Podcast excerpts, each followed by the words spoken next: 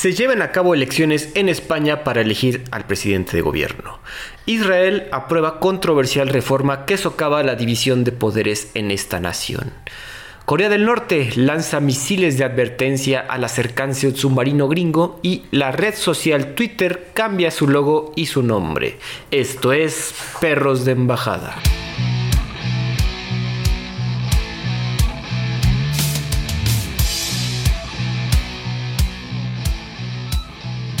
¿Qué tal amigos? Bienvenidos nuevamente. Aquí estamos los perros de embajada regresando con un episodio nuevo. Me encuentro yo, Andrés Rojas, también conocido como Chad, y me acompaña mi confitrión, amigo y perrazo del alma, Santiago del Castillo. ¿Cómo estás esta tardecita, Santi? ¿Qué tal, mi Chad? Muy bien, muchas gracias. Saludos a todos nuestros escuchas, fieles y no tan fieles. Eh, aquí estamos de nuevo para un episodio más un episodio más con ciertas noticias. Creemos que, bueno, aquí antes de entrar a la cabina no hubo tanto movimiento, pero sí hay noticias que queremos resaltar. Y si quieres entramos de lleno porque el tema puede que nos lleve un rato. De hecho, ya lo preveníamos esto en episodios pasados. Las elecciones en España. Este domingo se llevaron elecciones parlamentarias este 23 de julio, las cuales terminaron con un bloqueo político después de que la derecha no lograra una victoria prevista por los sondeos. Ya, habíamos, ya habían como dicho eso. Sin embargo, esto deja en manos de los partidos regionalistas, los partidos chiquitos, permitir un posible acuerdo o forzar una nueva elección. Está larga la noticia, Santi. Voy a aventarme toda la información y tú me detienes donde digas, ¿no? ok. Un total de 37.4 millones de españoles estaban inscritos para votar, incluidos 2.3 millones en el extranjero. La participación, la participación de votación dentro de España fue del 70.4, un número bastante bueno. Y los resultados fueron así. El Partido Popular de Alberto Núñez Feijó, de el cual es la oposición conservadora al gobierno actual, se impuso a los socialistas del PSOE del presidente Pedro Sánchez. Sin embargo, no consiguió la mayoría absoluta necesaria en el Congreso de los Diputados para hacerse con la presidencia. Hay que recordar que las elecciones debían llevarse a cabo en diciembre, pero se adelantaron por los malos resultados de la izquierda en las elecciones del mayo pasado. Los resultados quedan así. Se, han elegido 350 diputados en el Congreso y 208 senadores. El PP tuvo 136 escaños en el Congreso de Diputados y 120 en el Senado, mientras que el PSOE obtuvo 122 en el Congreso y 72 en el Senado. A continuación vienen los más chiquitos, que sería el partido ultraderechista Vox. Se quedó con 33 escaños del Congreso. Antes tenía 52, redujo su número. El partido Esquerra Republicana de Cataluña, que ha apoyado a Sánchez, consiguió solo 7 escaños. Los separatistas de Junts per Catalunya también lograron 7 escaños. La izquierda independentista vasca, el partido EH Bildu, obtuvo seis escaños, mientras que el Partido Nacionalista Vasco, el PNV, solo obtuvo cinco. Y finalmente la coalición canaria y Unión del Pueblo Navarro y el Bloque Nacionalista Gallego, todos de izquierda, consiguieron un escaño cada uno. Eh, el nuevo Parlamento debe constituirse antes del 17 de agosto, fecha en la que el miembro de más edad es nombrado presidente provisional para después elegir a uno permanente. Después, estoy ya relatando el proceso que tiene que llevar toda esta, esta situación porque está tan complicado. Después, el rey Felipe VI empezará a reunirse con los líderes de los partidos para escuchar sus propuestas y a continuación deberá proponer un candidato a presidente de gobierno. Si el candidato no obtiene la mayoría absoluta en una votación parlamentaria, 48 horas más tarde se celebra una nueva votación por mayoría simple, o sea, nada más decir sí o no. Y si vuelve a perder, el rey tiene que elegir un nuevo candidato. Si ningún candidato obtiene la mayoría en los dos meses siguientes a la primera votación, hay que convocar a nuevas elecciones. Y muchos críticos han comentado que eso es lo más posible, ya que pues, estamos en un impasse dentro del gobierno, dentro de la elección del gobierno español. Santi, mucho desmadre, ¿no? Sí, es, a ver, esa es parte de lo que es súper interesante cuando son elecciones en, en, países que tienen sistemas parlamentarios, porque es, está muy reglamentado y a veces esa sobre reglamentación lleva a un impasse político, ¿no? Eh, a diferencia, por ejemplo, México, cuando puedes ganar por 300 votos, este, o por dos votos, o por un voto, ¿no? Y vale madres. Em, de hecho, yo, soy un gran partidario de que haya segunda vuelta electoral, Pero pues en estos sistemas parlamentarios, eso la segunda vuelta electoral, pues, o sea, es como se, se, regula distinto, ¿no? Inclusive, por ejemplo, aquí eh, el que tiene la batuta para poder destinar algo es Vox, ¿no? Si Vox decide apoyar al PP, eh, pues entonces en automático, prácticamente en automático, pues el PP se vuelve el ganador y el primer el, el, que se vuelve el presidente del gobierno español es el del PP, ¿no? En coalición con Vox, obviamente. Exacto. Pero eso se puede dar posterior a la elección.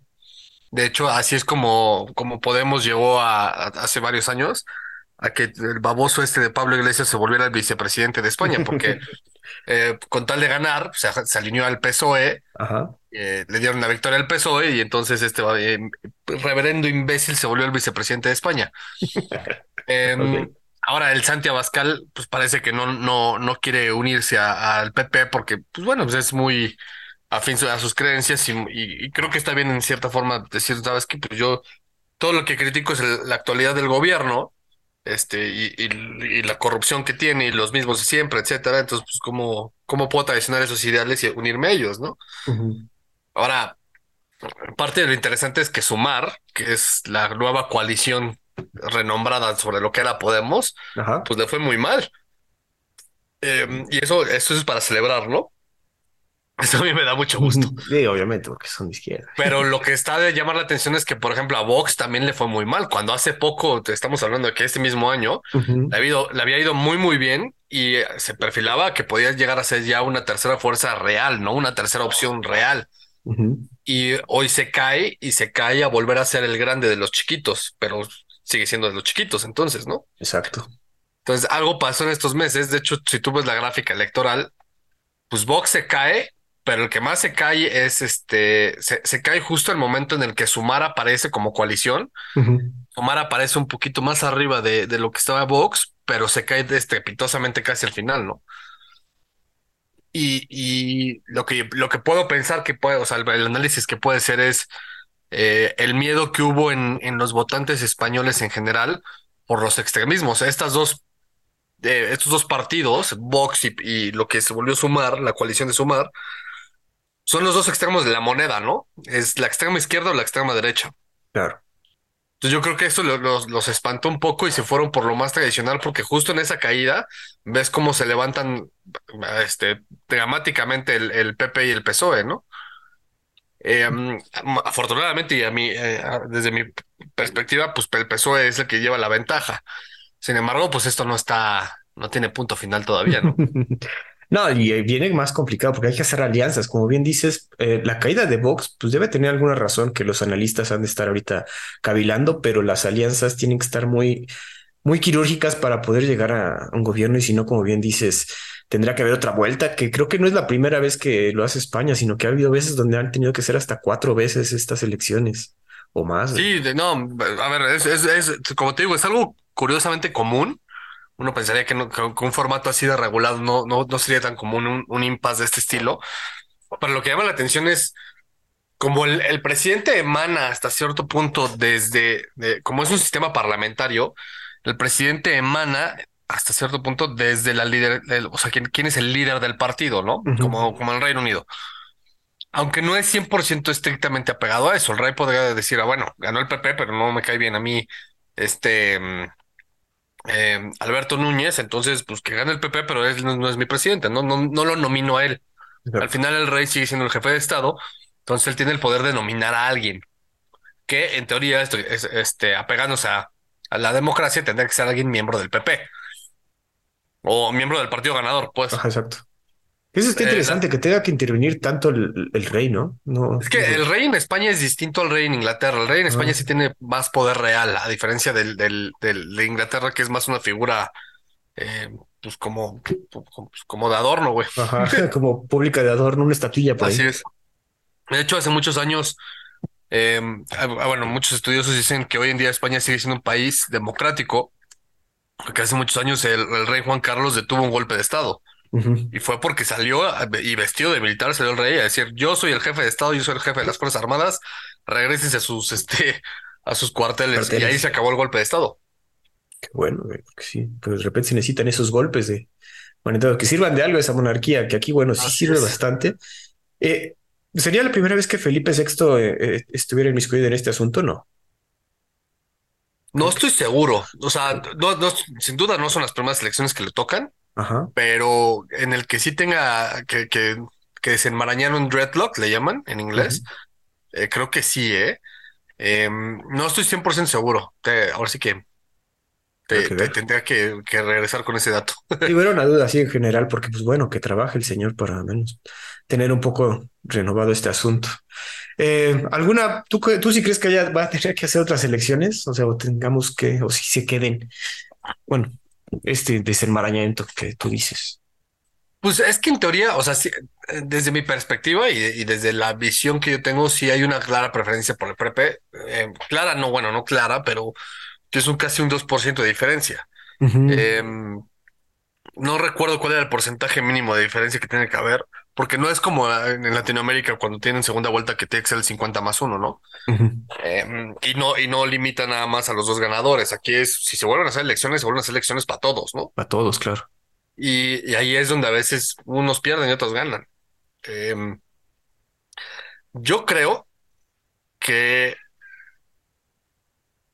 no, es que sí, sí, sí lo veo complicado. No, yo creo que sí va a tener que, que, que- que volverse a mandar elecciones. Eh, vayan comprando sus playeras de Santi, se los dijo. Sí, Santi sí, tenía porque el, PSOE tendría que ceder y reconocer y, a- y, ponerse en su posición de, de mm, la, la, la oposición de su majestad, ¿no? Pero en este caso, para cómo está el país, para cómo está España, y cómo está la regulación y los ambientes tensos, etcétera, yo creo que el PSOE no está en posición de, de, de negociar eso y no le conviene porque sí está cerrada y además tiene más que ganar. Al final, eh, el PP obtuvo 120 senadores Es y. Vox y, el PSOE obtuvo 72, bajando casi 21, sen- o sea, está perdiendo 21 senadores. Entonces, eso es donde puede ganar el PSOE. También está cañón que los recursos que tienen que tener, el ¿quién organiza las, las elecciones en España? ¿Sí tienen su órgano electoral? Sí, ¿verdad? Seguro. No es un órgano como tú lo conoces como línea aquí en México. Ajá, Es como el, como es, es como un sistema autónomo, pero es parte del Ministro de Gobernación, ok. del Ministerio de Gobernación. Eh, funciona de manera autóno- autónoma y tiene, tiene su, o sea, tiene sus, su- sus funciones en cada comunidad autónoma, que son como los estados. Claro. Pero vaya, al final sí es, es lo suficientemente democrático como para decir que sí es un órgano autónomo, aunque dependa de cierta, de cierta dependencia, ¿no? Cierta dependencia, ajá, cierta Eh, dependencia lo que- caso ver, gobierno. Sí, como, como otra, otro comentario, y es algo que me llama la atención porque no, a mí no, bueno, no, no lo había visto tan dramático, en, sobre todo en España, es la cantidad de partidos que ya hay. Hay bastantes, cabrón. Antes, pues eran los dos partidos tradicionales, el PP, el PSOE, y luego estaban los, los independentistas tipo Esquerra Republicana, este, el, el País Vasco eh, y alguno en Galicia, una cosa así, pero ahora ya tienes partidos regionales bastante importantes y además uniones, digo, o sea, fuera de lo que es Sumar, que antes era Podemos y, y Vox, pues ya también tienes lo de Junts, este, lo de Bildu, Mil, eh, el CC, el BNG, la UPN, la bueno, la UPN esa siempre ha existido y ahorita cae estrepitosamente. Eh, pero, pero sí me, me- me llama la atención la cantidad de partidos que hay y sobre todo el tema de Canarias y, y, y- y de todas estas, por ejemplo, está Mel- Melilla y la otra ciudad, no me acuerdo cómo se llama, Ceuta y Melilla, que ya también tienen su propio partido a nivel nacional, ¿no? Entonces, imagínate que de repente, pues que el partido que ganara es este la coalición por Melilla, ¿no? Estaría muy cagado. Es una ciudad que tiene 25 mil habitantes, creo, que está en África, está arriba de Marruecos. Ajá. Es un puerto nada más que tiene, o sea, España es parte de España nada más por temas estratégicos militares y que de repente ganara y que el presidente fuera de ahí, cabrón. Pues está, está medio raro, ¿no? Está interesante, pero bueno, digo, eso te habla como que sí está dando opción de democrática a varias zonas importantes de España, ¿no? Dice que siempre estamos acostumbrados, como dices, al PP y al PSOE, pero bueno, estos partidos chiquitos que también eh, la izquierda independiente, Bildu es que el que era, no quiero decir que era neta, pero ese de ahí surge, ¿no? Que también está ganando poder. Era, no, según yo es el Partido Nacionalista Vasco. Ok. Eh, ah, bueno, pero de Cataluña es este, pues sí es Esquerra Catalana, ¿no? Sí, la izquierda catalana sí son los independentistas, creo. O los, no, los de Junts per Cataluña son los independentistas que también ahí van poquito a poco, siete escañitos. Pero bueno, ya tienen una voz ahí. Ah, pero a ver, ya, hay- ya hay partidos que se llaman Soria ya, este, eh, por Ávila, Eh, Teruel existe. Imagínate que tienes un partido que se llama Teruel existe, güey. Es como si dijeras, vamos a hacer un partido que se llama Tlaxcala, sí existe, güey. Coalición Canaria, Nuevas Canarias, este, o sea, desde mi perspectiva ya es, es, lo que pasa cuando tienes una sociedad que lo que busca es tribalizar todo y que se vuelvan tribus de todo. Entonces, en lugar de democratizarla, la, la, desdemocratizas, porque lo que haces es pulverizas el riesgo y terminan siendo los dos mismos de siempre los que te mantienen el poder. Y entonces esta pulverización, esta tribalización de la sociedad es en perjuicio de, de, todos, cabrón, porque cuando tú te vuelves, no, es que yo no soy español, yo soy de Melilla o de Teruel, este, se pues fragmenta la está, bien, que también, qué bueno que seas de Teruel, güey, pero también eres español, cabrón. Este, y, y, el interés más, o sea, eh, en términos de países, alguna vez te platicaba que los países se comportan como personas, güey. Y entonces es como si tuvieras pues un cáncer en el cuerpo que te está diciendo, güey, tu brazo ya no quiere pertenecer a tu cuerpo, entonces córtatelo, ¿no? Este, no se puede. Claro, o sea, no, al final eres más fuerte cuando estás junto que cuando vas por separado. Y, y este tipo de independentismos que, que en España existen muy marcados y que es uno de los países que, que, vaticinan que no va a existir para el año 2100. no, y, y, es real, muchos estudios marcan que tal como lo conocemos hoy no va a existir. Pues e, está basado en esas nociones, ¿no? Y sí, y sí, a ver, hay temas históricos y el lenguaje y la cultura. La cultura es exactamente la misma. Este, vaya, cambian, cambian por regionalismos como pueden cambiar en México, ¿no? En términos culturales. Ajá. Eh, la, la, diferencia marcada más cañona es, es el tema del lenguaje, del idioma que habla las distintas lenguas de España. Pero también, o sea, a ver, alguien me habla en catalán y yo lo entiendo perfectamente, güey. O sea, según yo es más como un acento, Me van a matar por decir esto, pero. Ah, sí es idioma, güey. Bueno, no sé, no sé. Creo que sí se entiende. O sea, si, hay, si hay un argumento ahí que dice que no es idioma, que es un. Ah, ¿cómo se llama? ¿Como un slang? No, no, no. Este, lo que está justo es lo que está antes del idioma. Eh, es ¿Un este dialecto? Mm, sí, es dialecto, pero no, no es dialecto. Es este. Bueno, el tema es que el catalán y el vasco creo que sí están catalogados como idioma. El vasco, por supuesto que sí, eso es completamente tiene raíces hasta mm, genéticas distintas de los, de los vascos. El, catalán creo que sí está reconocido como idioma como tal, pero como dialecto, por ejemplo, el gallego sí está como, como gallego, el bable, el leonés, el, este, el, creo que hasta el valenciano es como dialecto, güey. El valenciano creo que es un, un dialecto del, del aragonés y el aragonés es como la, la, lengua muerta de donde proviene el catalán, una cosa así bien extraña. Está cañón eso, de. Pero sí. Hay que ver qué pasa. Yo creo que esto, como bien dice Santi, no se va a resolver fácil. Vamos a estar escuchando acerca de estas elecciones hasta que quede un presidente y puede que tarde un poquito más de lo pensado. Pero bueno, Santi, ¿algo más que comentar acerca de las elecciones españolas? Pues mira, este, nada, ¿qué te digo? Eh, hay, hay, por ejemplo, hay un sitio web que te calcula los pactos, ¿no? Que tú puedes poner así como, a ver, si, si el PSOE se une con Vox, ¿cuántos tendrían para ganar? Y así, ¿no? Ah, no mames. Entonces está, está muy interesante. Em, obviamente el PP se declara ganador. Es, lo que es interesante es que a nivel general, si lo ves como estado, como, como, como, por estado, ya ves que por ejemplo en México lo pintan por estados de quién ganó cada estado. En España está completamente pintado azul, que es el PP, ¿no? El PSOE tiene dos, tres, cuatro, cinco, seis, siete, ocho, nueve, nueve, eh, no, no son comunidades, son... Sí, no autónomas, regiones autónomas. Sí, pero es que las votaciones se dividen no por comunidades, sino por regiones. Por ejemplo, León es una sola región en lugar de ser ah, Castilla y León. Ok, ok. De todas las que tiene, que son como 40, como 60, el PSOE solamente tiene nueve, ¿no? El Partido Nacionalista Vasco, pues obviamente tiene una y Bildu tiene el otro, ¿no? Y de ahí en fuera todo es azul. Entonces, al final, pues sí, claramente, por eso digo que claramente el PP sí tiene la de ganar, pero pues ah, eh, ya por cómo están hechas las elecciones en España, pues sí está un poco más cerrado. Está un poco más cerrado.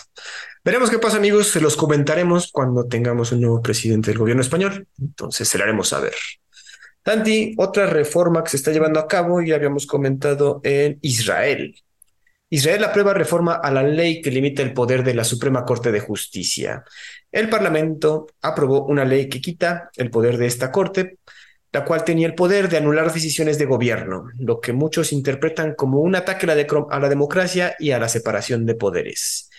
Desde que se planteó el proyecto de reforma, y lo comentamos aquí en el podcast, miles de personas han salido a las calles a protestar por todo el país, las cuales han durado cerca de 29 semanas en manifestación. Si han visto algunos videos de la gente de Israel protestando, es por esto y no han parado, señores. Los opositores de Netanyahu dicen que las reformas socavarán severamente la democracia del país al debilitar el sistema judicial, el cual es la única herramienta para mantener bajo el control el poder del gobierno. También hay que comentar que el señor Bibi Netanyahu actual líder de gobierno, enfrenta cargos de corrupción. Entonces, pues a él le conviene que puedan controlar a la Suprema Corte de Justicia, por decir menos. Además de las protestas, el principal sindicato de trabajadores de Israel ha amenazado con huelga general y al mismo tiempo reservistas del ejército amenazan con negarse a, presentar servicio e incluso se habla de que Estados Unidos esto es como un muy rumor, un rumor con mucha sal, o sea, no se lo tomen tan en serio. Estados Unidos reconsidere la asistencia militar a Israel. Pero a estos puntos están llegando el asunto con la Suprema Corte de Justicia aquí en Israel. Y ya nos habías comentado, Santi, que uno de los problemas principales de este país recientemente formado, en, recientemente de los 70 años, algo así, eh, pues no tiene constitución, se rige más bien por la Suprema Corte. ¿Cómo ves este asunto? Pues hay muchísimas cosas preocupantes, ¿no? Y es ahí donde te das cuenta de que Israel es un país que actualmente está en guerra consigo mismo, ¿no? Este, el gobierno actual. Es que ahí es cuando te pones a pensar esos babosos israelíes que estaban pensando cuando votaron por este baboso, cabrón. Otra vez. Además, está muchísimo más radicalizado que antes, güey. Si de por sí antes era radical. Ajá. Este, y lo pregoné yo, ¿te acuerdas que te dije por esos de Santi? Este, este güey está más loco ahora que antes, cabrón. Hasta creo que eh, le, pusiste el, el adjetivo del nazi judío. Sí, sí, sí, pues es el nazi judío, cabrón, tal cual. Este, y, y, cualquier documento que leas de noticias al respecto, te habla de que el gobierno está en, en, guerra contra su propio, contra gran parte de su población. Lo preocupante de la ley es que es, solo una de las muchas leyes que están sacando eh, que en el que el ministro de Justicia prometió hacer para que la, la el sistema judicial sea impotente ante el abuso del gobierno, lo que permitiría la discriminación religiosa, la anexión de, partes o de toda Cisjordania, lo cual se mete en una bronca internacional brutal. Sí, claro. Eh, y, eso implica no tener igualdad para los palestinos, y entonces se vuelve una parte legal. O sea, ahora sí ya podemos hablar.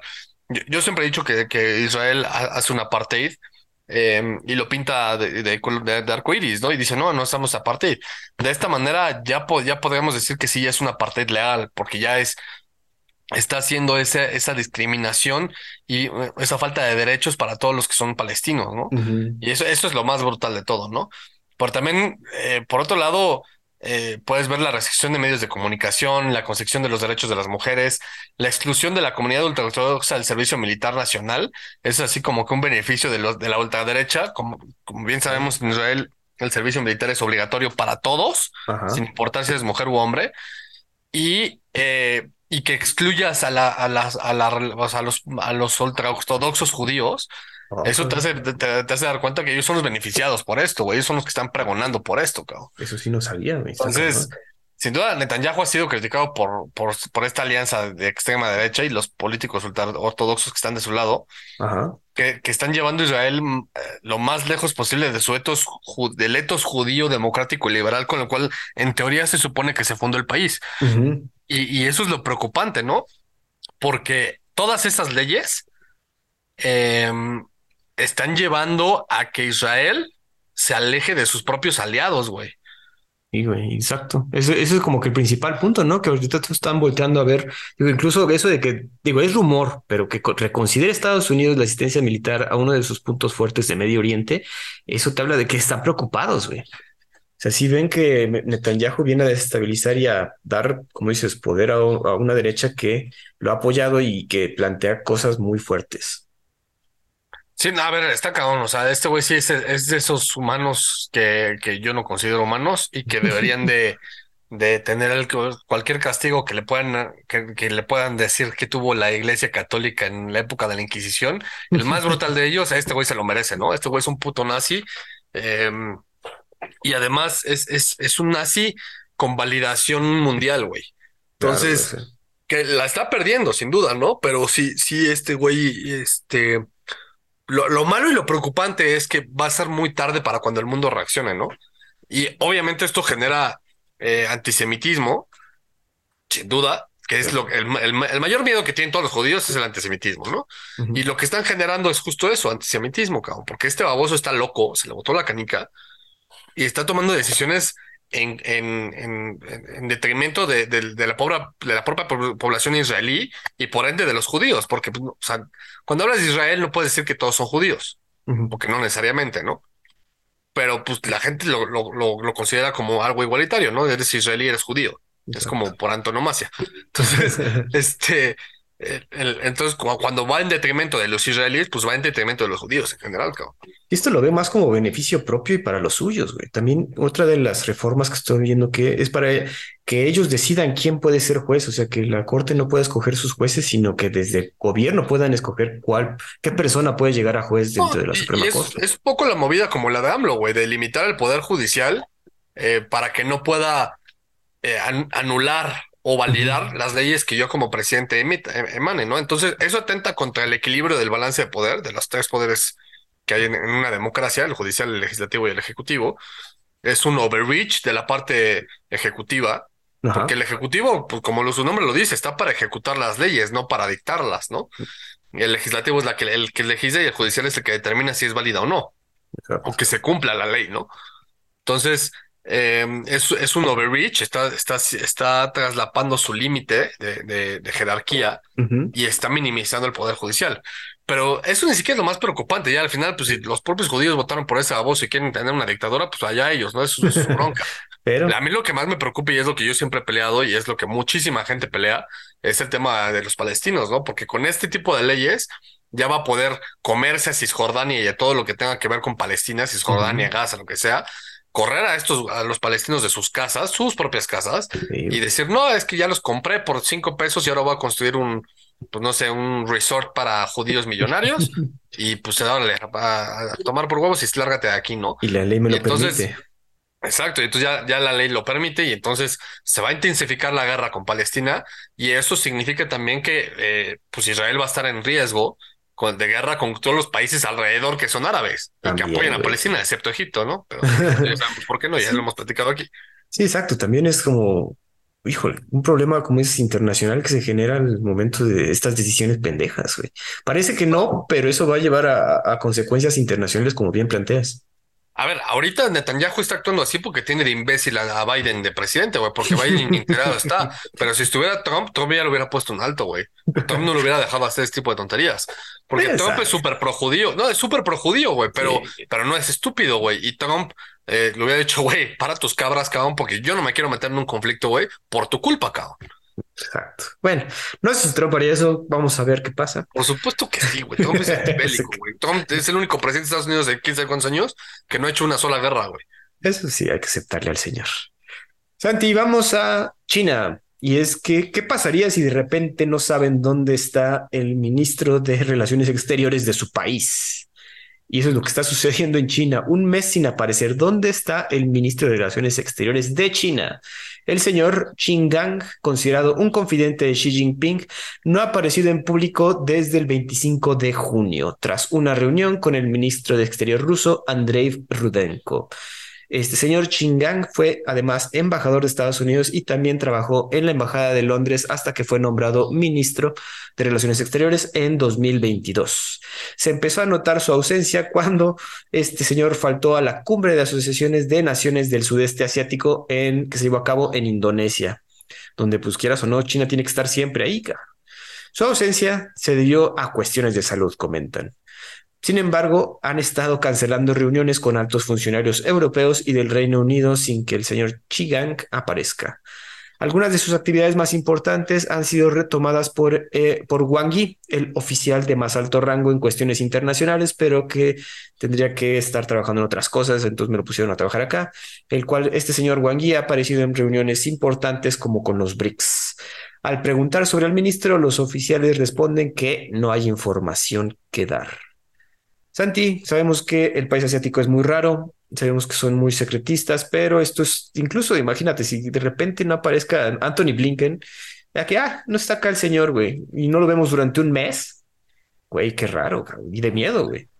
No andaba muerto, andaba de parranda. No mames, quién sabe, güey, pero qué. Este, no, no sé si te acuerdas, hace como un año, no me acuerdo cuándo fue, el año pasado.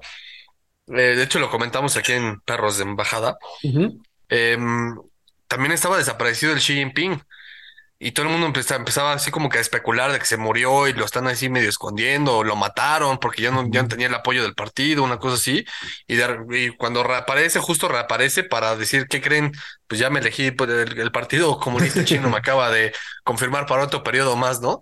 Entonces, em, pues te das cuenta del secretismo que vive ese país, ¿no? Y, y sobre todo el- esa, esa, e- e- ese claustro que mantiene con sus políticos más importantes y los miembros más, las esferas más altas del poder del Partido Comunista. Entonces, da- te hace dudar y, especulas 18 millones de cosas distintas, pero ya no puedes hacer el juicio de que, pues, quién sabe dónde están, ¿no? Que igual y lo están escondiendo por algún motivo en específico, cabrón. Igual y de repente aparece en Taiwán, este, liderando la, la invasión, ¿no? La invasión. Este, Pero digo, es como que raro. O sea, si fuera algo de salud, pues lo comunicas y ya sabemos que eh, tú crees que es porque no quieren demostrar debilidad así el gobierno chino, pero güey, o sea, no es como que estar enfermo es una debilidad, cabrón. O sea, y- o, ya lo cambias, o sea, no sé. Pues es que el tema de las es algo muy oriental desde mi perspectiva. El tema, el tema de la enfermedad cuando estás en un cargo político, en, al, menos en, en, en, en Oriente, en los, los, los países que son como Corea, Japón, todos estos sí, sí lo ven como un tema em, pues como debilidad, ¿no? Y como no estás apto para. Entonces, pues a veces, muchas veces eso pasa, ¿no? Sí, güey, Porque, pero pues, pues, denles- bueno, quizás que se fue o lo metieron al, no sé, a un laboratorio para reforzarlo como Xi Jinping, de que, güey, métanle vitaminas para que aguante otros cinco años. Algo Pues así, sí. una especulación conspiranoica. Está raro, güey. Digo, aquí como no, no, no, hasta no sabemos qué comentar porque muchos chinos no tenemos tanta información como para no hacerlo. puede- justo es eso, no puedes especular porque igual de mañana te aparece y te dice, ay, ¿qué creen? Pues que estaba de vacaciones en alguna playa exótica o ya me la merecía, ¿no? ¿Te acuerdas cuando desapareció también este Lin, este, ese fue el señor, el de Alibaba? Ajá, exacto, sí, sí, sí. Eso de que tienden a desaparecer en, el- en, en China está, digo, estamos ya acostumbrados, pero eso está feo. güey. Sí, sí, sí, pues es que, a ver, como, como bien menciona, también puede ser que el, el caso de que, pues sí, desaparecido porque se lo chutaron, ¿no? O está en una cárcel por haberse eh, O robado lana o no sé, es- lo que, o al- sea, algún escándalo así más Exacto. raro, güey. Pero pues a ver qué pasa, digo. Esperemos que aparezca con bien, por lo menos, pero bueno.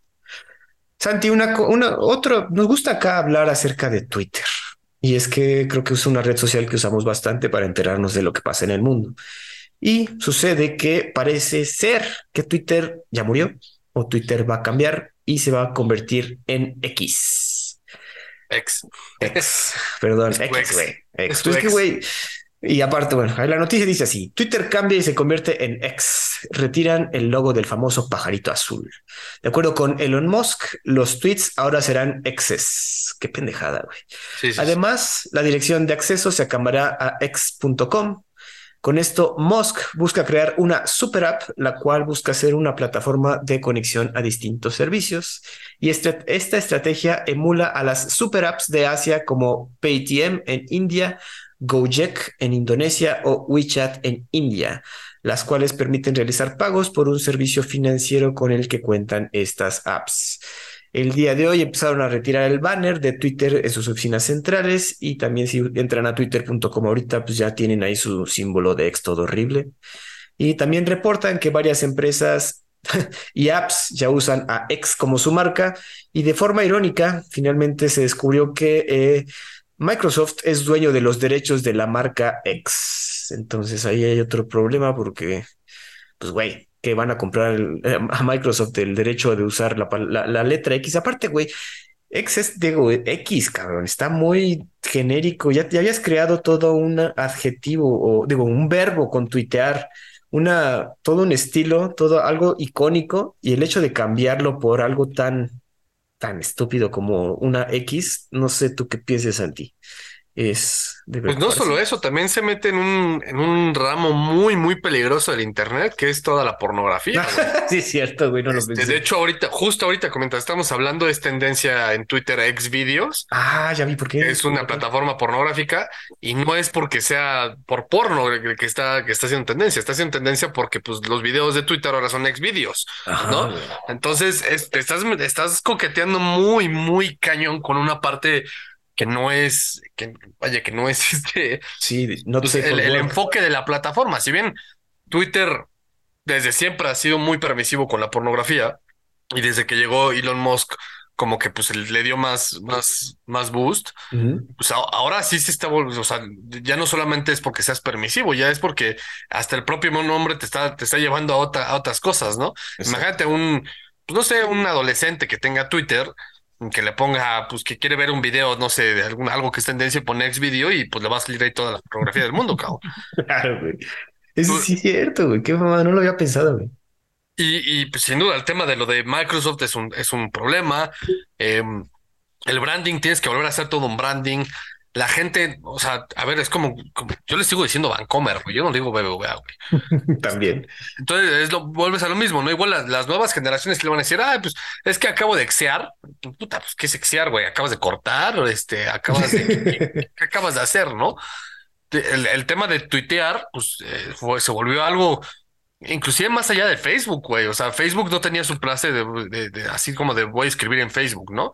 O sea, te decían, déjate ver Facebookeo si quieres, o no sé, algo así, pero, pero el tuitear sí se volvió algo a nivel internacional de, de, de como de, de, de- de verbo, tal cual, ¿no? Como lo mencionas. y del cambiar ese branding que solito te da, eh, yo creo que es un error, güey. La X tampoco me gusta en, en, en el nuevo logo. No estoy en contra de que le cambie el nombre y que le ponga, o sea, que le cambie el logo y así, pero que se quiera meter con el branding de lo que ya tiene, eso es lo que yo creo que está mal. Al final es de su plataforma, me caga de ella, lo que él quiera, cabrón. Este. Amigo, no tú y te- yo podemos opinar mucho, pero como él mismo dijo, pues el dueño soy yo y me la pelan todos, ¿no? Es correcto, pero pues podemos hacer opiniones y decir que está bien, güey. O sea, hay muchas cosas que el señor Musk hace de las cuales podemos estar de acuerdo o en desacuerdo, pero esto, güey, hasta desde el punto de vista de negocios está mal, güey. O sea, como Sí, dices, yo está creo que no es una decisión correcta. Yo creo que poco a poco lo está, ma- está matando Twitter este güey, sobre todo con la, con el surgimiento de Threads. Que también no pensaron muy bien en el nombre ahí, pero bueno. ¿Cómo vas ahí con threads? Sí, sí, los De hecho, ya, ya la borré, güey, me valió madres. O sea, ¿Ves? Ni eso, güey. es que no. también es eso, estás desperdiciando. O sea, ya, ya, todo el mundo tenía, aunque no usara tanto Twitter, ya tenía el Twitter en su teléfono, güey. Y ahora Claro. de repente vas a cambiarlo por una forma de, con un logo de X, o sea, se- hasta vas a asustar a la gente, güey. No, Eh, a mí, a mí lo que me empieza a dar miedo es todo el tema de, de, de- de la inteligencia artificial y el uso de, de, de los avances tecnológicos en redes sociales. Eh, pues de por sí, Mark Zuckerberg ya tiene demasiado control sobre mi vida y, bueno, no, no control, demasiado conocimiento sobre mi vida. Y, y tener una plataforma más de él ya me daba, me daba miedo. Si de por sí ya me da miedo, ¿no? Y, y pues sabemos que Zuckerberg no es lo más decente del mundo para mantener tu privacidad, cabrón. Entonces, pues la neta, eh, preferí borrarla, güey. Mejor, güey. Porque además, no sé si has hecho el experimento de que le dices a tu teléfono así de em, tenis, tenis Jordan, tenis Jordan, tenis Jordan, y al día siguiente te van a aparecer este, anuncios de tenis Jordan en Facebook, en cosas así, ¿no?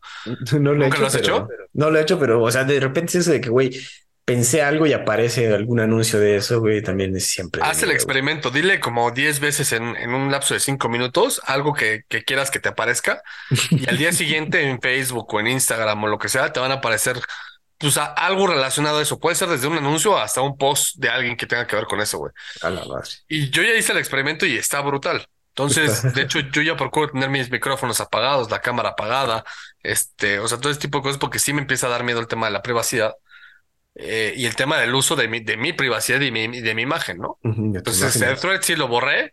eh, me metí para ver de qué, subirme al tren del mame, si quieres, este, Ujú. y ver de qué, de, de qué iba. Me di cuenta que sí es un, un copy-paste brutal y que si lo demandan, que creo que están en proceso de demandarlo, Está en proceso. pues sí lo pueden perder porque además se, met- se, se mete en un tema monopólico de, de redes sociales También. que ya han acusado varias veces a, a Zuckerberg de eso. Y, y por otro lado, pues el tema de privacidad, ¿no? Ahora, yo era muy feliz con el tema de Twitter porque efectivamente no había una, una censura. Cuando llegó Elon Musk, mandó al carajo a todos estos eh, liberales, anarquistas, progresistas, que censuraban toda la, opinión que fuera un poco más conservadora, un poco más de derecha, un poco más pensante, y te querían enjaretar a huevo que el veganismo y, el, tema woke, ¿no? Entonces eso me dio mucho gusto. Pero creo que este güey está pues disparándose en el pie, cabrón. La verdad, sí, yo también soy de acuerdo. Digo, yo sí soy, era usuario, soy usuario todavía hasta que cambien o hasta que me corran de Twitter. Sí, porque ya, o sea, ya para usar ciertas apps, APIs como TweetDeck, ya tengo que estar verificado, güey. Entonces ahí tenemos que ver ese asunto para que, para poder usar estas otras APIs. Que bueno, se ve que Twitter nunca dejó dinero en toda su existencia. Entonces, cuando Musk ya se dio cuenta de eso, pues ya tuvo que tomar estas decisiones. Yo creo, güey, porque no hay otra, no te das otra explicación de tener que hacer este cambio tan radical. Sí, pues justo eso. O sea, yo, yo también pensaría que, que, que estaré en Twitter hasta que me corran. Pero pues parece ser que sí nos van a terminar corriendo, güey, porque entre el tema del, Twitter Blue y de la suscripción y todo este show, eh, yo jamás voy a pagar por tener una red social. Exacto, güey. Nunca, o sea, se me hace una estupidez. Eh, yo no dependo de eso, afortunadamente, y, juzgo mucho a los que sí. que sí. Em, bueno, nos damos a conocer el podcast por pinches redes sociales, ¿eh? Hay que, sí, pero yo no, o sea, pero no pagaría yo por, por, o sea, es pagar por tu propia fama, güey, lo cual se me hace verdaderamente em, todo lo que está mal con esta sociedad, güey. Pues, por eso tenemos el Twitter y no lo pagamos, ¿no? Y, por eso tenemos el podcast y tampoco lo pagamos. El tema es, es eso, güey. O sea, si, si llegamos a ser famosos algún día, que sea por nuestros propios medios, no porque le estamos pagando a alguien por hacernos públicos, güey. Para que nos traigan seguidores. Exacto, Santi. Buenas palabras. Me das más esperanza para este asunto. Santi, nos vamos a Rusia.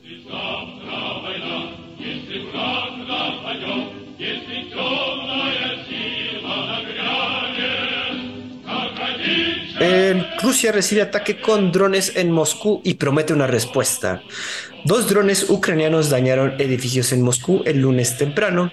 Uno de los ataques golpeó cerca de los cuarteles de defensa desde donde se coordinan los ataques de la llamada Operación Militar Especial. No es una guerra, es una operación militar especial. A pesar de que no hubo víctimas y los daños fueron mínimos, las calles aledañas fueron cerradas como precaución. Además, se identificaron 17 drones atacando distintas zonas de Crimea, incluyendo depósitos de municiones y zonas residenciales. Tras los ataques, diversos oficiales rusos comentaron que Rusia respondería a estos actos terroristas con ataques y aumentarían los objetivos dentro de Ucrania. Para esto, recientemente Rusia atacó silos de granos en la región del río Danubio. Santi, estos drones ya están llegando a Moscú muy seguido. Ves recientemente, bueno, recientemente ya tendrá unos meses que uno llegó incluso al Kremlin y explotó por ahí cerca. Sin embargo, ya son más los que están llegando a la capital de Rusia. Y también están comentando que estos drones pues tuvieron que haber salido de dentro de, de Rusia, o sea, dentro de la zona rusa, territorio ruso, para poder llegar a Moscú. Entonces, hay infiltrados dentro de las tierras rusas. Pues eh, es, no dejamos de, de, tener temas interesantes aquí con, mis amigos rusos y ucranianos, ¿no? Inclusive sacaron un, un videoblog, fue como, bueno, como document, como docuseries, así como algo raro, eh, medio serie, medio documental, acerca de, y, esto lo sacaron medios occidentales, eso fue lo que me llamó la atención, ¿no? Em, acerca de cómo están viviendo los prisioneros de guerra rusos en Ucrania y eso ahí donde te das cuenta de que, pues, a veces cuando los rusos dicen que los ucranianos son nazis, pues tienen razón, güey. Están viviendo como en campos de, de concentración, cabrón, y los tienen hambreados a todo lo que da. Eh, y, es, y es bastante. Pues, o sea, son escenas fuertes de ver, pues, ¿no? Claro. Entonces, eh, yo creo que, a ver, la guerra ya se le salió de las manos a Putin. Yo creo.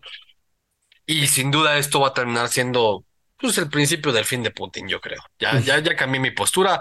Yo creo que la guerra no le va a costar la chamba a Putin inmediatamente, pero sí es el principio de un futuro cercano. De su amargo final, ¿no? Este, y, esto es un ejemplo, ¿no? ¿Cuándo te ibas a imaginar que pues un dron iba a entrar a, explotar bombas en Moscú? O sea, eso ni, ni en el sueño más guajiro, ni de Napoleón, ni de Hitler, güey. Exacto, güey. Y, aquí comentan que no hubo víctimas y los daños fueron mínimos, pero obviamente no estamos seguros de todo, ¿verdad? Sí, sí puede ser que haya habido más daños de los que reportan, pero el hecho de que ya, eh, como bien dices, güey, que ya lleguen drones tan fácil a Moscú y estén explotando por ahí, eh, pues ya son sueños guajiros, como dices, de grandes generales. Sí, efectivamente, y la realidad es esa, ¿no? Que, que, que yo creo que que, a ver, no, no dudo que una explosión de ese estilo, de que sobre todo un dron y algo adentro de Moscú, pues haya resultado sin ninguna muerte civil ni ningún herido civil, ¿no? Por de todas maneras, es toda una guerra que da una bomba en medio de la segunda capital más custodiada del mundo, o la primera en su caso, güey. O sea, ni en los vaya, olvídate de Hitler y de Napoleón, güey, ni en los sueños más guajiros de cualquier presidente de la Guerra Fría se le podía haber ocurrido algún tipo de explosión de algún artefacto, explosivo adentro de, Moscú y tan cerca del Kremlin, güey. O sea, cuando yo estuve allá, el entrar al Kremlin es la, el proceso de seguridad más, más completo que he vivido yo en, en, mi vida, ¿no? O sea, es, está, es verdaderamente complicado meter algo que, que no quieren, que los rusos no quieren que tú metas, güey. Todas estas películas de espías y que meten y que el Tom Cruise hace explotar el Kremlin y lo que tú quieras, güey, güey, eso es, a, a, mera vista y a mera experiencia era imposible de pasar, ¿no? Ajá. Ya, ahora que pase esto, pues si te dices, ay, güey, este... ay, cabrón, sí, ya piénsale dos veces, porque o hay que aumentar la seguridad de otras maneras, porque ya está, también es las nuevas tecnologías de la capacidad de llevar drones hasta estos lugares, ¿no? De largo alcance. Entonces, está cabrón, hay que ver. Eh, otra noticia que va de la mano con este es que el señor Vladimir Putin aumenta la edad límite para, para los reservistas del ejército y con esto obviamente busca aumentar el número de tropas. Con una enmienda, Putin establece que los oficiales de alto rango pueden ser llamados al ejército hasta los 55 años. Antes era 50. Por otro lado, los sargentos y soldados rasos pueden ser llamados hasta los 40 años, antes era 35, y los oficiales de medio rango hasta los 50 y antes eran 45. Se aumentaron 5 años el servicio de las reservas dentro del ejército ruso. Los cambios se establecerán gradualmente en un periodo de 4 años y permitirán a oficiales de alto rango servir hasta los 70 años. La enmienda ayuda a cerrar opciones para que los rusos eviten ser reclutados, además de que agrega multas para aquellos que se rehúsen a servir.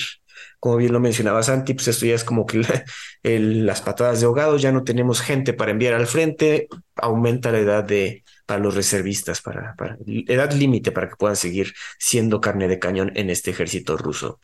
Santi, tú leíste esta noticia, ¿cómo ves? No, no lo había leído hasta que lo empezamos a hacer el análisis y pues le doy toda la razón, güey. Yo creo que Putin se dio cuenta de, vio la película de Tom Cruise y dijo, güey, si este cabrón tiene 61 y puede hacer todo lo que hace, este, a huevo tengo que subirle la edad porque seguramente voy a encontrar algún ruso en Siberia que pueda aguantar este tipo de cosas, ¿no? A ver, nada, ya siendo realistas, es, son medidas dramáticas que son consecuencias de justo lo que acabo de decir, ¿no? Ya se le está saliendo las manos el conflicto. Em, en un principio confiaba demasiado en todo el tema esto de los, los paramilitares privados, le salió el tiro por la culata y ahora pues tiene que buscar con quién, ¿no? es, a mí me llama mucho la atención y tal vez no tenga mucho que ver hoy en día con, con bueno, con, eh, específicamente con el tema de la guerra ruso-ucraniana, pero no sé si te acuerdas y, esto lo puedes ver en muchísimos documentales, películas, series, libros historia, lo que sea. Durante la Primera y la Segunda Guerra Mundial, la gente falsificaba su edad con tal de lograr irse a pelear, güey. Y de los dos bandos, tanto del lado alemán como del lado de los aliados, ¿no? Los italianos y los japoneses. Antes, la psique del hombre y, de, y del hombre, estoy hablando del XY, este, los, de, los, de los machos, Era, eh, pues tengo que ir a, defender el honor, la libertad y, y, los valores en los que yo creo para que el mundo siga existiendo con libertad, ¿no? Y entonces, pues los chavitos idealistas a los 16 años, 17 años, falsificaban su edad para poder alistarse e ir a, la guerra, ¿no? Eh, esto tan sencillo como la película de Avengers, el baboso este de, de Capitán América, pues intenta hacer algo similar. Sí. Bueno, ahorita la reciente, ¿ves que ya viste la de All Quiet on the Western Front? también empieza así, güey, de los chavitos empiezan a, a mentir. de hecho, esa película es un remake de una de las primeras películas que hubo este con sonido. y, la, película original es mucho mejor. Ah, tú dijiste. la- Bueno, Novedad en el frente se llama en español. Y el, el libro es 300 veces mejor. ah, cabrón, eso sí, no, no Em, me acuerdo. Y la película original es muchísimo mejor porque fue hecha en 1900. Pues fue la primera, fue de las primeras películas de guerra que eran con sonido. De hecho, la hicieron primero de, eh, de- de escenas y luego los letreros. ¿Ya. ¿Te acuerdas cómo eran antes? Sí. Y justo cuando ya iba a salir, salió el sonido. Entonces tuvieron que reeditarla para que ya pudiera acoplarse el sonido y grabaron la, la, la voz por Ay, aparte, pues. Ay, güey, dato cinéfilo mamalón de Santiago, ¿eh? Así es. Pero la película es muy buena porque retrata, así, bueno, como la, la, la nueva, retrata muy bien cómo vivía la guerra en, en esa época, la Primera Guerra Mundial en específico, y todo lo que se vivió en, en, en el entorno político de la guerra. La, la película original detalla muchísimo más el sufrimiento y, la, y cómo se trastorna la psique humana en, en el conflicto, ¿no? Y entonces eh, hay una escena que es brutal y que de hecho la puedes buscar en YouTube, es muy interesante, sobre el robo de botas Ajá, el tema de cómo las botas se volvían la, la, la, la, propiedad más importante la- la- que, que, que podía tener un soldado y cómo se había vuelto todo un mercado negro y, un- y toda una mafia para el robo de botas, porque tener botas significaba la vida o la muerte, porque si no tenías botas te morías, güey. Te morías, Te morías de frío, de enfermedades, de lo que de, de atorarte, de lo que fuera, güey. Entonces, el tema de las botas es muy interesante y eso lo retrata muy bien esa película. Ahorita que mencionas eso de que antes teníamos eh, la, la predisposición de querer servir a tu país, como que se ha ido disminuyendo, pero también yo lo, lo, lo achacaría a que ya estamos, ya podemos ver qué sucede en el frente de guerra. Antes no, antes como que te llegaban las historias más, incluso más heroicas. Y ahorita estamos viendo por Twitter, está raro esto de comentarlo después de la noticia, pero puedes, ahorita Sí puedes y ver no. por Twitter los, los balazos así, están en el frente de guerra casi, casi. Sí y no. Eh, hay, hay, un, hay varios temas ahí que son muy interesantes de analizar, porque la Primera Guerra Mundial le tocó a una generación y la Segunda Guerra Mundial le tocó a los hijos de esa generación. Y de hecho, por ejemplo, en el libro de Winnie Pooh, Sí. eh, y, y si ves la película, te- te trata sobre todo ese tema de cómo el, el- el que escribe el libro de Winnie Pooh eh, se lo escribe a su hijo y toda la frustración que tiene él es porque no quiere que su hijo se vaya a la Segunda Guerra Mundial Y hace todo lo posible por evitarlo y el niño se termina yendo a la Segunda Guerra Mundial. El Christopher Robin. Sí. Em, y es, y es justo por los traumas que él había vivido. Entonces se volvió como un tema generacional de no, no vayas. Y entonces los otros, así como por, en plan de rebeldía, es pues, sí voy. Este, y les, les terminó yendo peor. La Segunda Guerra Mundial fue muchísimo más brutal, porque obviamente hubo avances tecnológicos muchísimo más, em, pues Pues bélicos, los bélicos, bé- claro. sí, bélicos y dramáticos para el, para el cuerpo humano, ¿no? Sí, claro. Bueno, obviamente Entonces- esto, esto varía de país a país también, ¿no? Claro, sí, sin duda. O sea, No, y te, y te digo algo muy, muy sinceramente. Yo antes, durante la, el 90% de, de mi periodo en esta tierra, yo siempre pensé que si algún día México me llamaba a las armas, yo iría muy feliz a, a defender a mi patria, ¿no? Hoy en día la realidad es que yo seré el primer, el primero en negarla, güey. Sí, no, ya, yo, yo ya le conozco de un tiempo para acá y serías el primero en decirnos, vámonos, ni madres. Ujú. Sí, por supuesto, güey. Yo no, no me queda absolutamente ningún interés en defender esta pseudonación, cabrón. Hablando de naciones a las cuales habría que defender o no defender en este caso, vamos a pasarnos a Corea. En este caso específico, Corea del Norte, los cuales dispararon misiles crucero como advertencia ante la llegada del submarino nuclear gringo a Corea del Sur. Líderes militares surcoreanos comentaron que varios misiles disparados hacia el Mar Amarillo, además de otra tanda de misiles dirigidos en dirección a Japón como advertencia tras la llegada del USS Kentucky a la costa de Busan, un submarino nuclear, el cual, de los cuales no, habían visitado Corea del Sur desde 1980 y es lo que pone como de nervios a los coreanos del norte.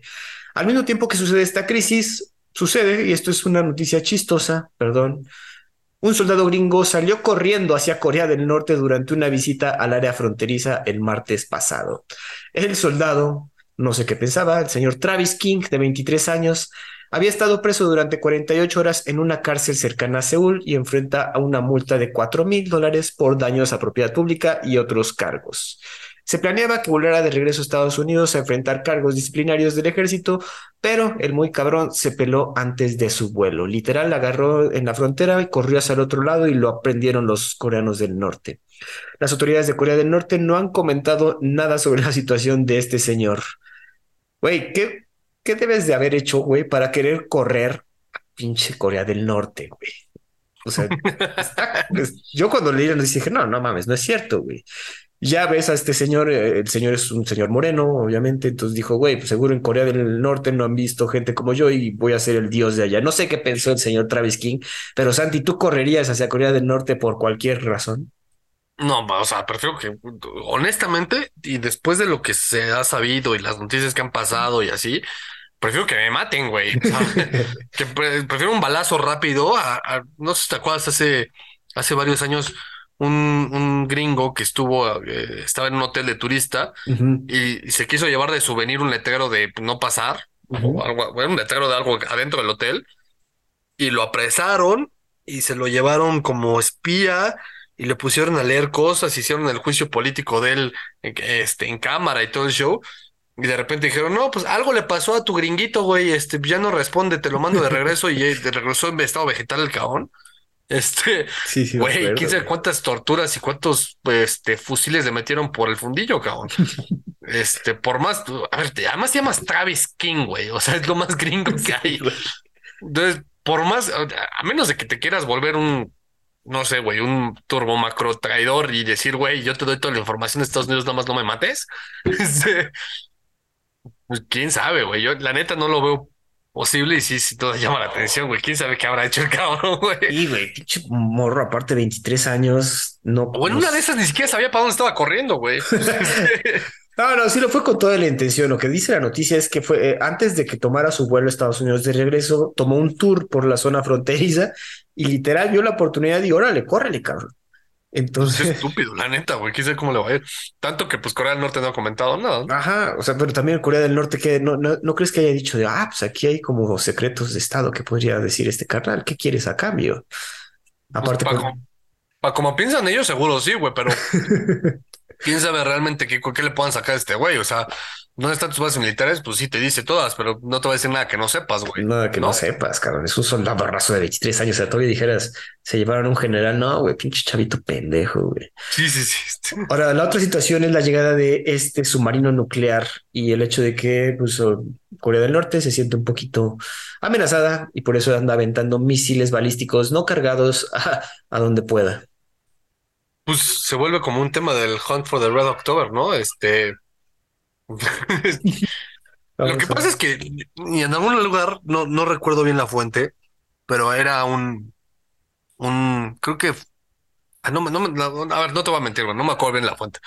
Pero leía que el poderío militar de Norcorea reside principalmente en, sus temas balísticos y en su en, en, sus soldados, ¿no? La cantidad de entrenamiento que tienen los soldados pero que a nivel de fuerza aérea y, fuerza marina es mínimo, o sea, no, no tienen, vaya, creo que no, no saben ni cómo funciona un submarino, güey. Entonces, ese, ese es el mayor miedo que puedan llegar a tener, ¿no? El tema submarino, porque no saben ni, ni idea de, ni de por dónde ni, ni dónde llega. por eso digo que es la, casa del octubre rojo, porque se vuelve un tema de encuentra el maldito submarino, güey. Eso es lo, lo, que, lo que llama la atención. Y yo creo que por eso, pues sí, sí están así como medio panicados y empiezan a lanzar misiles a diestra y siniestra, cabrón. Que lo curioso es que siempre lanzan un misil y nunca cae en ningún lado, ¿no? No, siempre al mar, güey. Siempre es de güey. al mar, güey, pero pues o sea, es como le quieres pegar a alguien y, en lugar de pegarle a él, le pegas al cristal, güey. O sea, no sé. Yo no, sí. Sí, digo, sí. Sí, digo, es como los misiles, no sabemos cómo usarlos bien, pero tenemos. Pinches coreanos, pero bueno. A ver qué pasa, digo, siempre es como chistoso hablar de Corea del Norte, a pesar de que es una amenaza que siempre tenemos ahí, es, es, es cagado hablar de estos güeyes, perdón. Pues sí, Santi. Es... la zona más descabezada y de, neuros sin neuronas que hay, güey. Sí, güey. Creo que hasta podríamos aventarnos un top 10 de las naciones más descabezadas del mundo, güey. Valdría la pena irla armando. Santi, Sucede que en Sudáfrica, no sé si viste los videos, una explosión en líneas de gas destruye, destruye, destroza calle del centro en la capital sudafricana, Johannesburg. La explosión ocurrió en la calle Bree durante la tarde del miércoles y dejó el saldo de una persona muerta y 48 heridos. El suceso fue causado por una falla en el sistema de gas natural que tiene toda la ciudad. La empresa encargada de las líneas de gas Republic of Mozambique Pipeline Investments Company, ROMCO, comentó que una fuga dentro del sistema fue la causa de la explosión, ya que se acumuló gran cantidad de gas y aire provocando una explosión. Romco, aquí viene lo interesante, es una empresa fundada entre los gobiernos de Sudáfrica y Mozambique para transportar gas natural de, desde la nación de Mozambique a ambos mercados. Las causas de la fuga pueden ser falta de mantenimiento y la edad de la infraestructura.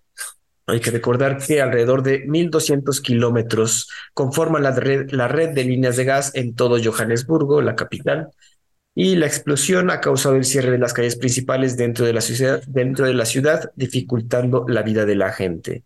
Santi, no sé si alcanzaste a ver los videos de la explosión porque sí están bastante impresionantes. Justo te iba a preguntar que si viste los videos, está brutal como se levanta el suelo, güey. O sea, la calle tal cual se parte en dos y se hace como un conito y se, o sea, casi casi hasta la gente sale volando, ¿no? Sí, güey. Está, está impresionante, güey.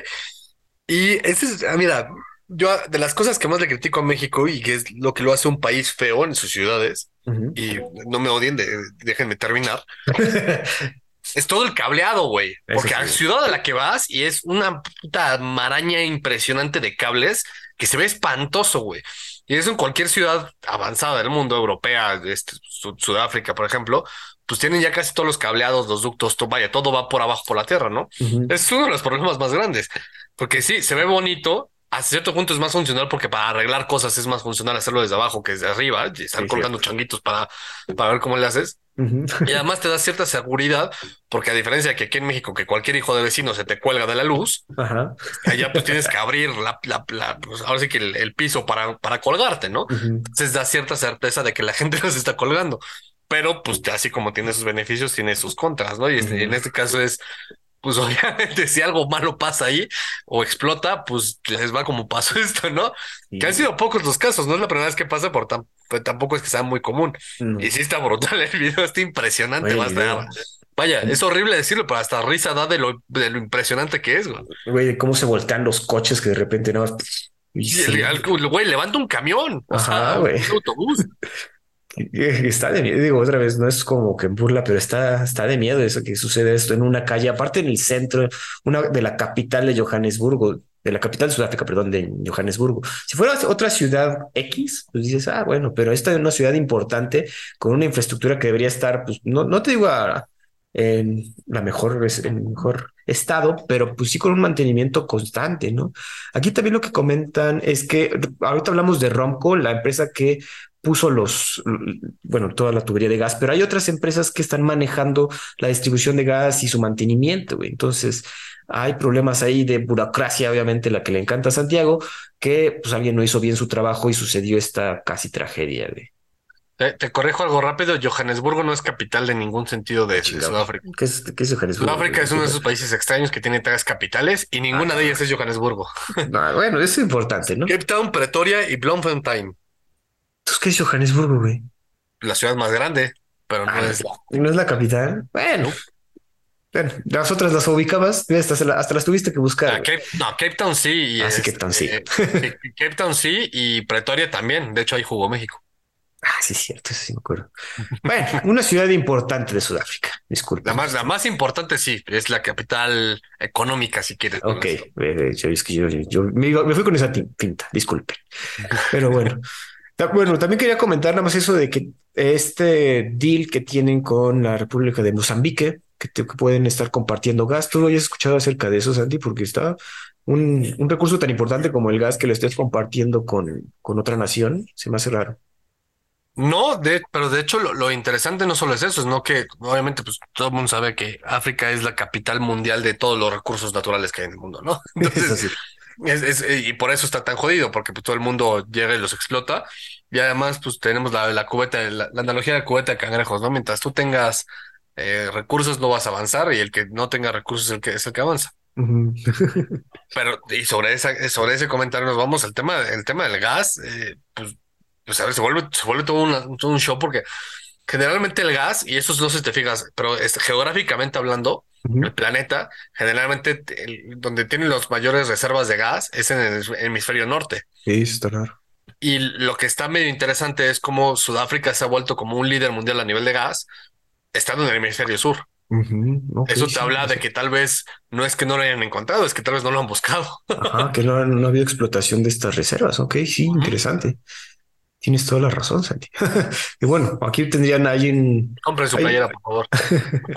hay una opción de mercado de que oigan que vendan todo ese gas a los a los que les van a faltar gas en el siguiente invierno, que son los europeos. Así es. Santi, vámonos a las islas griegas. Turistas huyen de los incendios en la isla griega de Rhodes en una evacuación masiva.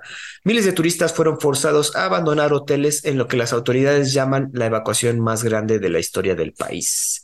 Los incendios se han intensificado en las islas también de Corfu y de Evia, sin embargo los más importantes son en Rhodes. La temporada de sequía y fuertes vientos han generado incendios que amenazan los hoteles de estas islas. El gobierno griego apunta a que 19.000 personas han sido evacuadas desde el sábado pasado entre turistas y locales. Países como Turquía, Croacia y Egipto están ayudando a los bomberos griegos a enfrentar los incendios. Todos los servicios turísticos han sido suspendidos, han suspendido los tours a las islas y han enviado aviones vacíos para recoger a sus connacionales diversas naciones, en específico el Reino Unido, que se ve que los ingleses van a vacacionar mucho allá.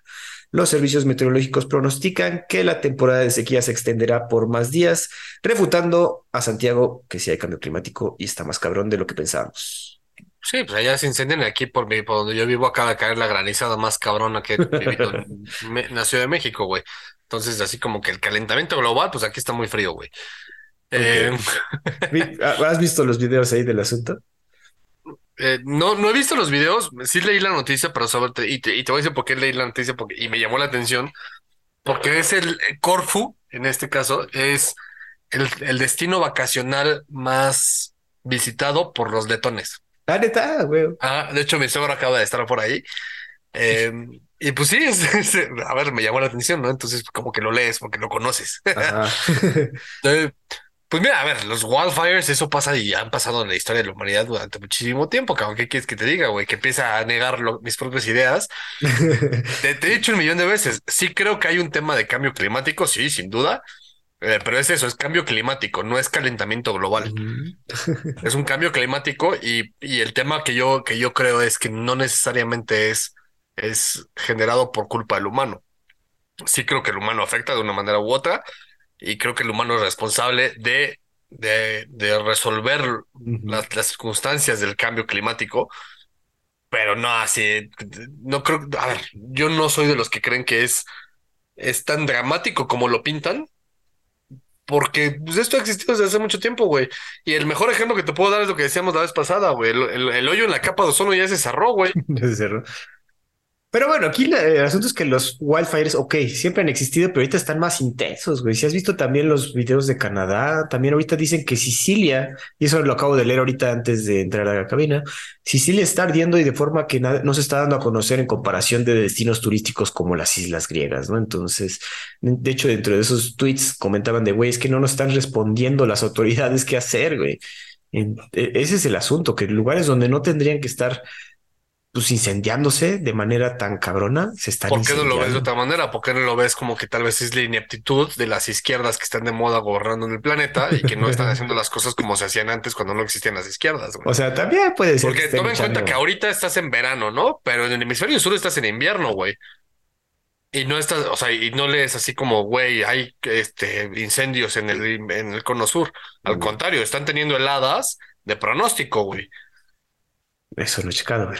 Vamos a tener que hacer una investigación. Es, tendencioso hablar de solamente desde un punto de vista, güey. Pero, pero estamos en el hemisferio norte, o sea, aquí está haciendo más calorcito.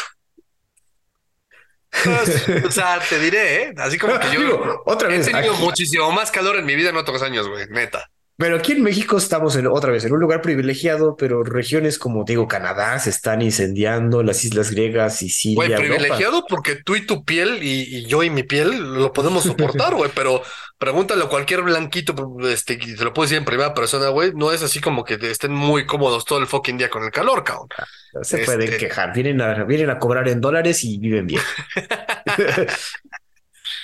No, pero a ver, no, no, es, a ver, es el clima ideal para echar la hueva y por eso somos huevones, cabrón, pero no es, no es ni de broma el, clima ideal. El clima ideal yo te diría que es de, es de en otros ámbitos, güey, te diría que es más bien como el, el Midwest este, americano, ¿no? Que es que tiene las cuatro estaciones y verdaderamente tiene las cuatro estaciones. Pero ahorita le están sufriendo, güey. O sea, ahorita es, ahorita les pega más este cambio climático que a nosotros, yo creo. Eh, yo lo, lo discutiría. Hay que ver qué pasa. Llegarán nuevas noticias y tendré que refutar a Santiago en próximos episodios. A ver qué pasa. Santi, una noticia buena que creo que te va a hacer un poquito más feliz y viene nada más y nada menos que de Rusia, güey. Raras noticias buenas de Rusia. Rusia ofrece a sus aliados de los BRICS un módulo en su próxima estación espacial. El jefe de la Agencia Espacial Rusa sugirió a los aliados la instalación de módulos para sus proyectos científicos. Se espera que el primer módulo ruso para la Russian Orbital Station, ROS, sea enviado en 2027 y se completará su construcción en 2032. El encargado del proyecto comentó que la estación espacial tendrá seis módulos y una plataforma de servicio, la cual podrá acomodar hasta cuatro cosmonautas y se construirá en dos fases. La estación orbitaría la Tierra alrededor de los polos para poder realizar mejores observaciones del territorio ruso y obtener nuevos datos sobre la radiación cósmica. Santi, una bonita noticia, parece ser que por lo menos Rusia quiere seguir con su avance y la carrera espacial con sus aliados, que es algo bueno, ¿no? Pues te acuerdas que justo creo que fue el episodio pasado que te platicaba de, de que Roscosmos es muy extraño que se que históricamente se ha mantenido como colaborativa, independientemente de la situación política que haya.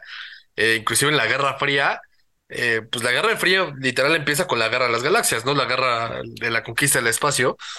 Y inclusive en esa época era colaborativa, ¿no? Eh, tanto que la Estación Espacial Internacional es rusa, este, y hoy tenemos esto de los BRICS. Que los BRICS, por tradición, son países que no necesariamente son como los mejores amigos de Estados Unidos, eso hay que decirlo, ¿no? También. Eso Pero sí, lo, lo, veo, lo veo bien y es, es un poco confirmado lo que te decía, ¿no? En términos científicos eh, y, tal vez interestelares, si lo quieres ver así, Roscosmos siempre se ha portado a la altura científica, si lo quieres ver de una manera. Eso sí, hay que darle, hay que darle su, su kudos a los rusos en cuanto a que a pesar del sistema geopolítico quieran seguir avanzando a una, a una sociedad interestelar, ¿no? Hay que ver que BRICS se unen, no, dentro de la noticia no comentan a alguien que ya se haya apuntado, obviamente los principales son China e India, que ya tienen un, programa espacial, no sé si Brasil, Brasil quizás también, ¿verdad? Pero... A ver, México tiene programa espacial, güey, este... De nivel. o sea, sí, o sea, o sea, sé que tenemos un programa espacial, pero, güey, creo que... Brasil sí tiene, no estoy 100% seguro, pero creo que sí tiene. Este, no, no es de, así como dices tú, no es de nivel. Eh, India sí tiene, Sudáfrica sí tiene. No, no es así de, digamos que es una serie B. India tiene su serie A. Eh, Sudáfrica debe ser serie B y Brasil debe ser serie C, ¿no? Em, pero pues de todas maneras, eso pues, ahora sí que es, es como un impulso, ¿no? Digo, y esta alianza, pues a aprovechar, ¿no? Y creo que es un el hecho de que intenten avanzar en otros ámbitos que no sean solamente geopolíticos está interesante. No sé si hay otra iniciativa. Santi, pues eso serían todas las noticias de este, esta semana. ¿Tienes algo más que agregar? No, todo, todo, todo en orden. Buenas, buen episodio, buenas noticias. Me gustó particularmente la, la, del cambio climático. Siempre va a ser tema aquí en los perros de embajada hasta que pues, nos extingamos o cambie el cambio climático. En fin. Amigos, eso sería todo. Nos escuchamos la siguiente semana aquí en Los Perros de Embajada. Hasta luego.